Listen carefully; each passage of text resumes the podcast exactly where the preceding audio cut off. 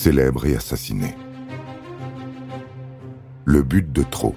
L'assassinat d'Andrés Escobar, 1994. Le mondial de football 1994 se déroule aux États-Unis. 52 matchs, 3 500 000 spectateurs. C'est une belle affluence au pays du football américain. Cette édition est pourtant restée dans les mémoires de façon beaucoup plus tragique. Un joueur ayant été assassiné. Il s'appelait Andrés Escobar, il avait 27 ans. Le foot rassemble des millions d'adeptes en Colombie. Chaque match est un moment de partage entre générations, sans distinction sociale, politique ou religieuse. Le foot a aussi une fonction importante auprès des jeunes, qui vivent dans un pays saturé par la violence des narcotrafiquants. Comme des millions de petits garçons, Andrés Escobar a rêvé de devenir joueur de foot, le but de trop.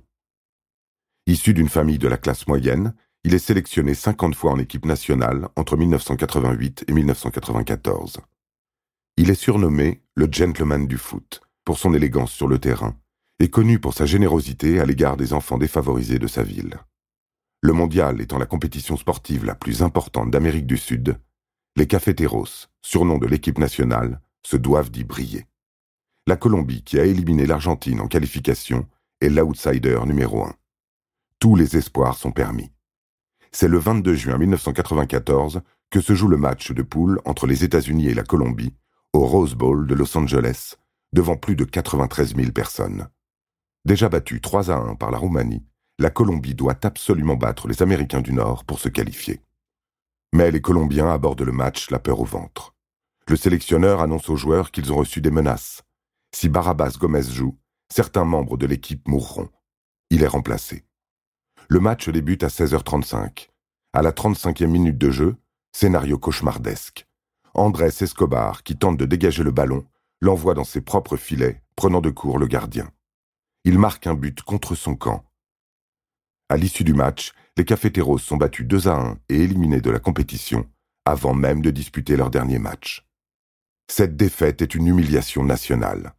À leur retour au pays, les joueurs partis en héros reviennent comme des parias.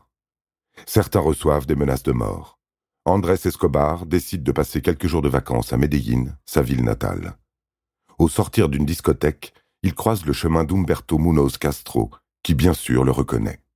C'est un fan de foot qui a vécu l'éviction de la Colombie du mondial comme une honte.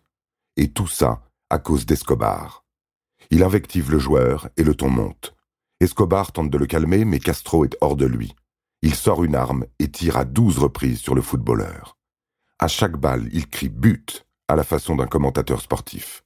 Escobar est aussitôt transporté à l'hôpital, mais décède dans l'ambulance.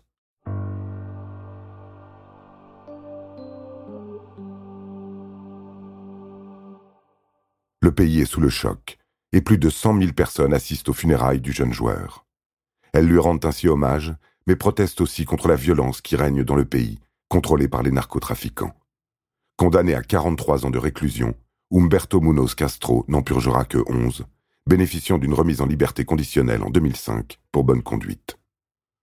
Les Colombiens vivent cette libération comme une injustice. Mais Humberto Munoz Castro était le garde du corps de deux narcotrafiquants très influents.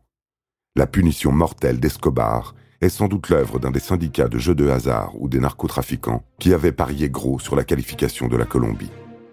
Cependant, le procès n'est pas parvenu à le prouver formellement. Et un homme de 27 ans est mort pour un coup de pied malheureux dans un ballon rond.